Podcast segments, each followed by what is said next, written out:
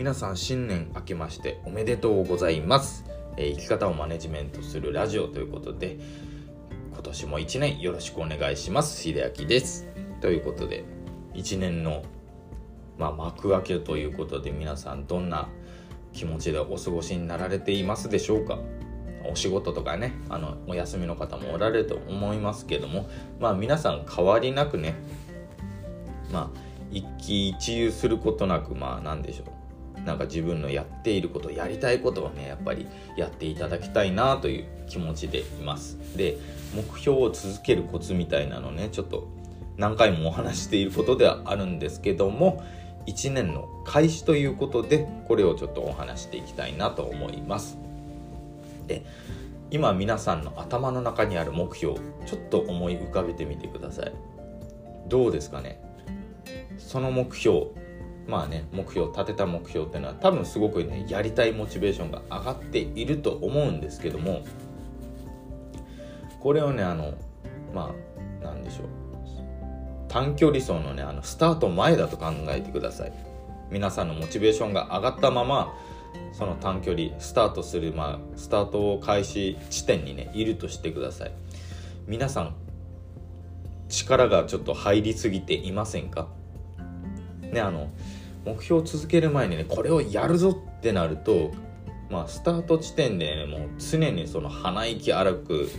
もういつだいつスタートだみたいにねちょっと待ち構えている状態なんですね。でこれどうなるかというと最初の方で失速してしまいます。まあ要するにね長続きしないんですね。途中でスタミナ切れを起こしてしまってまあ結果本当に1ヶ月も続かずまあ2週間ぐらいで、まあ、年明けムードが過ぎ去るとともにこの目標もまた続けることをやめてしまうっていうことになるんですね。これはちょっと残念なんですよね非常に。でまあこんな言葉がありましてまあ1万人ほどねあの希望を持つ人がいたら希望とか目標を持つ人がいたら、まあ、その中で行動に移す人は1%の100人で実際に継続する人は1人だと言われています。まあ、これもねあの確実な数字ではないですけどもある、ね、有名な方がね残した言葉であるんですけどもまあ、ちょっと解釈はもしかしたら違うかもしれん解釈というか一部違うかもしれないんですけどもそれぐらいやっぱり続けることってね難しいんじゃなくて続ける人がいないんですね。で続けていさえすれば、まあ、改善点ももちろん必要なんですけども続けていればみんなみんなあの割とやめていきます。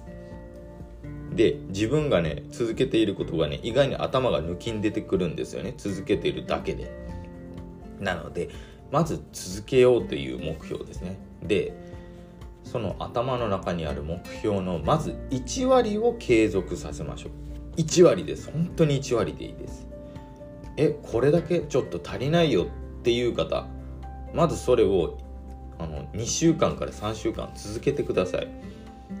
でそれが生活の中のルーティンに入りだしたなって自分で思った。まあ、苦痛にも感じなくなってきて自分の、まあ、当たり前のことになってきたなと思ったら1割また増やしてください。でそれをまた続けてみる。っていうことを繰り返してみてください、ね、大きな目標に対していきなり大きな力を働かせようとするよりまず大きなところを目標にしてそこを見据えながら小さなことからやっていく。小さなことを続けていくことがまず大きなものに向かっての、まあ、正しいアクセスの仕方になりますので是非ご参考にしてみてください。ということで、まあ、年明けにふさわしいテーマだったんじゃないかなと思います。ということで最後まで聞いていただいてありがとうございました、まあ、くれぐれもね暴飲暴食をするような、まあ、年明けにしないように是非お体心とお気をつけください。それではまた。